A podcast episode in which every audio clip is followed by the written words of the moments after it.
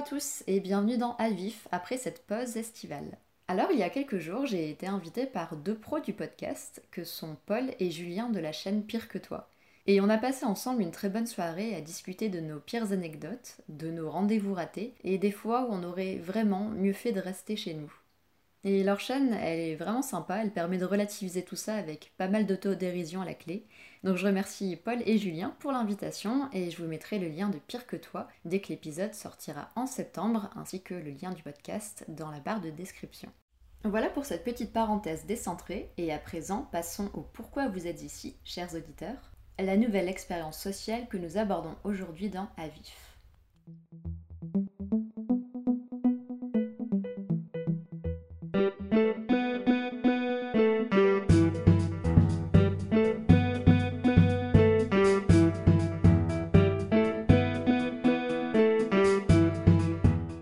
De la Papouasie-Nouvelle-Guinée, en Océanie, se trouve une île de quelques milliers d'habitants. Et ce soir, sur l'île, c'est une projection cinéma pour ses habitants. On se prépare pour y aller, en famille, entre amis, à cette séance. Mais mauvaise nouvelle, le film attire du monde, beaucoup de monde, et il manque alors des fauteuils pour la séance cinéma. Alors quelle solution trouver? Ramener un fauteuil de chez soi? Emprunter une chaise au restaurant d'à côté peut-être?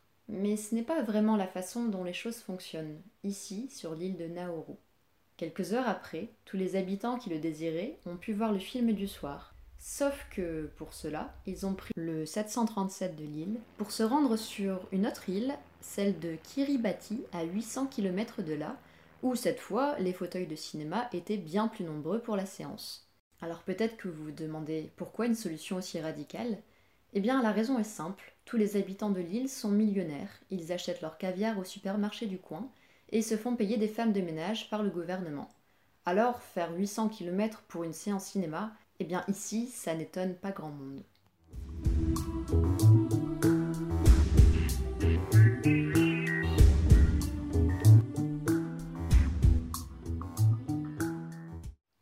Nous sommes au large de la Papouasie-Nouvelle-Guinée, à 3000 km de l'Australie, sur une petite île de 21 km appelée Nauru. Euh, la particularité de celle-ci, c'est que Nauru possède en grande quantité dans son sol du phosphate. Le phosphate, avec l'azote et le potassium, eh bien, c'est l'un des éléments indispensables à la croissance végétale. Il est donc beaucoup utilisé comme engrais. C'est d'ailleurs ce qui rend cette île si attractive. Elle fut longtemps une possession coloniale sous domination allemande avant la Première Guerre mondiale, puis anglaise, avant d'être enfin cédée à l'Australie. L'île de Nauru est donc considérée comme une véritable corne d'abondance par les Australiens en raison de l'exploitation massive et aussi lucrative du phosphate local. Cependant, un homme va contester cette dépendance coloniale. Il s'agit de Hammer de Robert, l'un des premiers Nauruan, c'est-à-dire donc habitants de l'île, à avoir quitté l'île pour partir étudier à l'étranger. Il accuse ainsi les puissances étrangères d'affaiblir et d'exploiter son peuple. Dans les années 50, il parvient à négocier avec l'Australie pour gagner l'indépendance de Nauru, et c'est ainsi qu'après plusieurs années d'exploitation, l'île accède enfin à son indépendance en tant qu'État en janvier 1968 et devient alors la République de Nauru dont Amer de Robert, dont on a parlé juste avant, devient le premier président.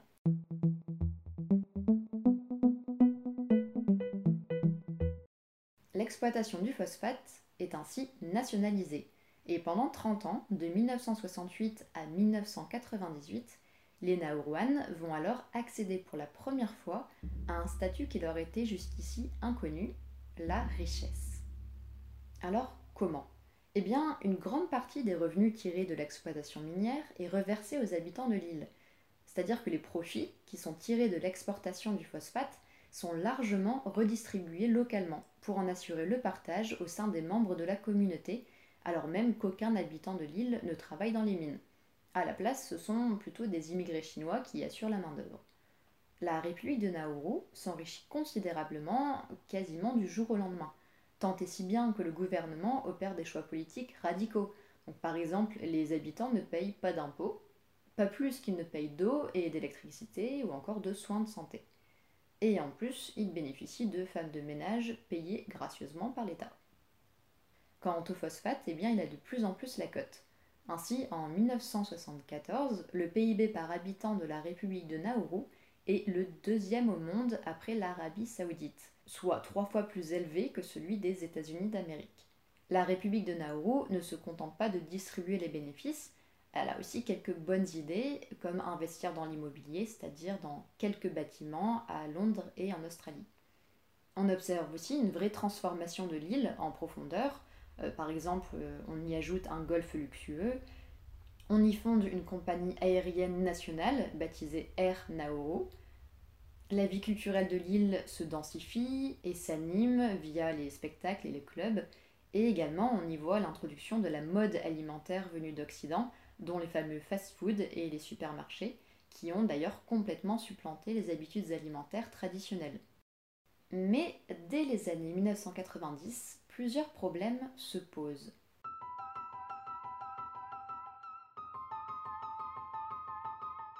Et vous l'avez sans doute vu venir, les réserves de phosphate commencent à s'épuiser. À cause de l'implantation de supermarchés et de fast-food, eh bien, les Narouan abandonnent la consommation de poissons crus, de fruits de pandanus, de papaye et de noix de coco, qui était alors leur nourriture traditionnelle, au profit de plats tout préparés. La société Nauruan s'est littéralement vautrée dans l'opulence, à l'image que l'on peut se faire des rois fainéants. Résultat, eh bien, 95% des habitants de la République de Nauru sont en surpoids. Il s'agit du pays au plus fort taux d'obésité au monde et bien évidemment, le diabète devient aussi l'une des préoccupations les plus sérieuses. Mais il y a d'autres problèmes. Les Nauruan, n'ayant pour la plupart plus besoin de travailler, eh bien leur sédentarité provoque des problèmes de santé publique et ne fait aussi qu'aggraver le taux d'obésité. Par ailleurs, ils se livrent à une intense surconsommation de biens on retrouve des télés dans toutes les pièces de la maison, plusieurs voitures par famille, alors que l'île ne compte en tout et pour tout qu'une seule route de 30 km. Et non des moindres, les finances nationales sont mal, très mal tenues. Au contraire d'ailleurs de pétromonarchies ou de pays comme le Qatar, qui, à l'inverse de Nauru, ont anticipé l'épuisement de leurs ressources en hydrocarbures en diversifiant leurs investissements et activités économiques, par exemple avec le rachat de club de foot comme le PSG pour le Qatar. Et quand enfin le phosphate vient à manquer, eh bien c'est la faillite. De son statut d'île-État le plus riche, la République de Nauru dégringole dans la précarité. En citant France TV Info, les habitants se plaignent aujourd'hui de ne plus manger que du poisson, nourriture du entre guillemets pauvre pour les îles du Pacifique. La nourriture est de moins en moins disponible, détruisant la notion de solidarité entre les citoyens nauruans pourtant très présente encore il y a quelques années. L'État ne semble pas informer la population sur un mode de vie sain et le seul organisme public fonctionnant correctement est l'hôpital. Aujourd'hui, la quasi-totalité du territoire de Nauru ressemble à un désert de pierre. La surexploitation du phosphate sur l'île a dégradé l'environnement. 80% de la surface du territoire a été creusée et la déforestation a tué les espèces entières d'oiseaux. De plus, le chômage est considérable. La poussière toxique de phosphate cause des problèmes respiratoires importants, ce qui réduit considérablement l'espérance de vie des Nauruans. C'est pas très joyeux.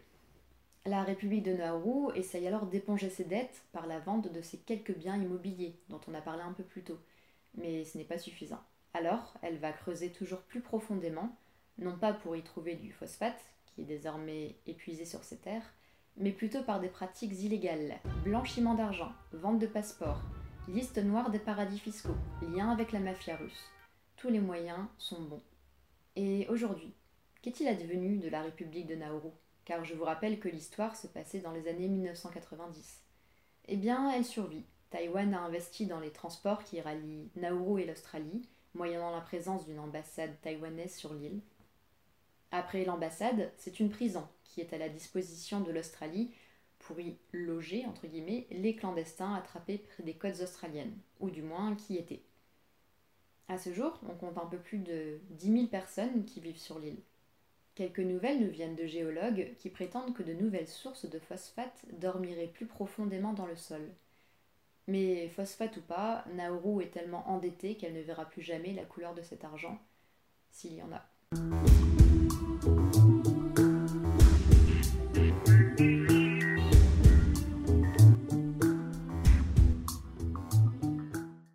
Alors j'ai personnellement trouvé cette histoire fascinante pour beaucoup de raisons que nous allons aborder au cours de ce podcast. Dans un premier temps, on pourrait tenter une uchronie, on pourrait tenter de réécrire l'histoire, en se posant la question que se serait-il passé si au lieu de flamber l'argent, eh bien la République de Nauru l'avait économisé en épargnant, en misant sur des activités plus durables? Eh bien la République de Nauru aurait pu préserver ses habitants et leur rythme de vie sur plusieurs décennies. Ce qui est intéressant et aussi navrant dans cette histoire, eh c'est qu'auparavant les Nauruans avaient une organisation qui fonctionnait entre eux avant la colonisation. Ils se sont laissés enivrer par l'argent. À leur actif, ils sont devenus pour la plupart passifs, ne fournissant plus que les efforts minimums. L'obésité s'est installée, la faillite est arrivée et l'âge d'or révolu. Il n'y avait alors plus besoin de travailler, de faire des efforts pour bénéficier de récompenses. Il n'y avait plus qu'à commander, se faire livrer, accumuler encore et toujours plus. Si par exemple une voiture crevait sur la route de l'île, eh bien les habitants en achetaient une nouvelle et laissaient la carcasse pourrir au soleil. C'est vraiment pour vous dire à quel point la démesure était totale. Et en cela, et c'est pour ça que ça intéresse à vif, eh bien c'est que c'est une véritable expérience sociale en quasi huis clos qui s'est déroulée. Donner à un peuple travailleur, actif, communautaire, de l'argent à foison et observer ce qui se passe. Vont-ils épargner, construire un grand projet ou rester le plus longtemps possible dans l'illusion de la richesse individuelle? Qu'est-ce qu'on peut en penser? Bah, ce serait un peu réducteur quand même de dire que l'argent a fait le malheur de l'île. Au final, il s'agit surtout du manque de stratégie de ce gouvernement, de Nauru, qui n'était pas du tout préparé à recevoir un tel pactole. Les Narouans ont absorbé tous les maux des sociétés occidentales en une version extrême. Pollution, chômage, diabète, obésité, fast-food, déforestation, surconsommation, mode jetable, on pourrait presque penser à un mauvais virus qui s'est installé sur l'île et a décimé à petit feu ses habitants. Ce virus, en soi, n'est donc pas l'argent, qui aurait pu d'ailleurs être une bénédiction pour l'île. Il s'agit plutôt d'une vision à court terme des conséquences et surtout bah, une très mauvaise gestion de cet argent. Parce qu'aucune éducation ne leur a été donnée sur les conséquences du mode de vie qu'ils ont adopté, ils pensaient sans doute que celui-ci allait leur rendre la vie plus facile, plus belle, moins contraignante, mais en fait, ben, c'était tout l'inverse. En deux générations, le peuple de Nauru a oublié son ancien mode de vie. Dès lors, comment réapprendre l'effort? Comment réapprendre la restriction à un peuple qui a connu l'opulence?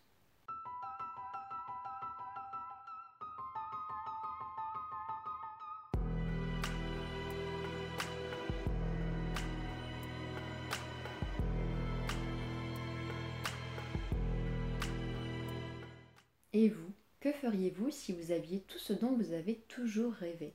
On serait tenté de répondre que d'accéder à nos rêves serait comme être au paradis, un peu comme ce qu'était l'île de Nauru pendant ces années d'abondance, avant de réaliser que cette période de faste, justement, les tuait littéralement à petit feu. Eh bien, c'est aussi le propos d'une série télé, qu'on a déjà abordée d'ailleurs dans Avif, une série que je vous recommande si vous ne pas vue, The Good Place. Dans The Good Place, on retrouve des personnages après leur mort. C'est-à-dire qu'on y découvre les conceptions proches du paradis, l'enfer et une espèce de purgatoire. Alors je préfère vous arrêter tout de suite, il y aura des spoilers sur la série.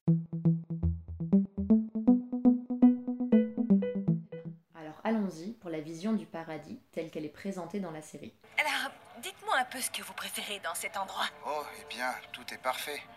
Tous les gens ici ont des orgasmes à longueur de journée. Je suis mort vierge. Alors c'est totalement dingue. Ok. Tout est parfait. Et si en fait, c'était ça le problème? Les personnages auront tout ce qu'ils désirent.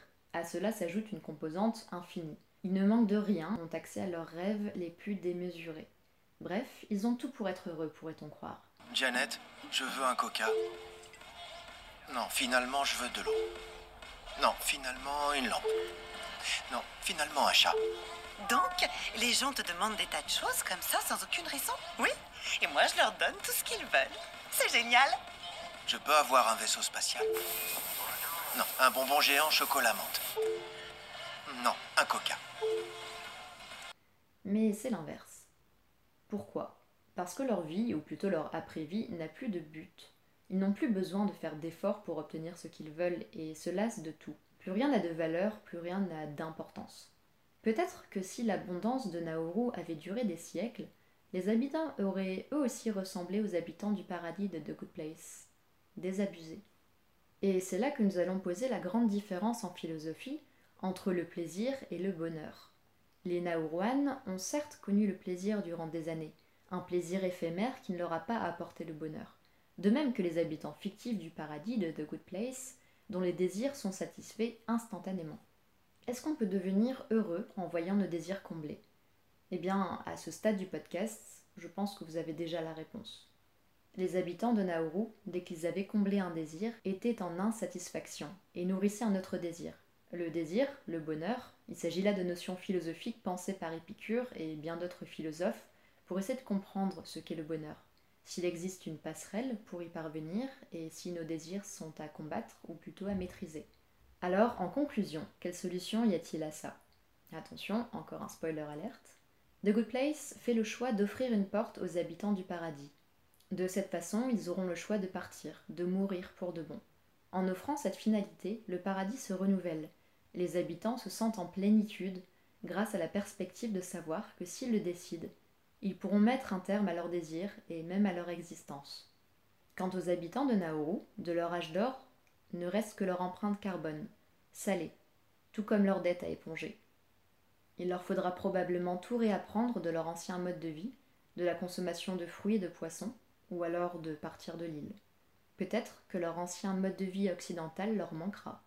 Peut-être que certains d'entre eux ont compris trop tard qu'il n'était en fait qu'une illusion une énorme caricature des dérives de la société capitaliste insérée sur une petite île auparavant animée par des activités saines. Et vous, est-ce que si l'on vous proposait un billet vers un lieu où tous vos désirs seraient satisfaits, qu'est-ce que vous répondrez? Un oui franc? Un non catégorique? Ou peut-être une hésitation sur l'avenir qui vous attendra? Et c'est la fin de ce podcast, le numéro 9 de Avif. Merci beaucoup de l'avoir suivi en ma compagnie et je vous dis à très bientôt pour un nouvel épisode.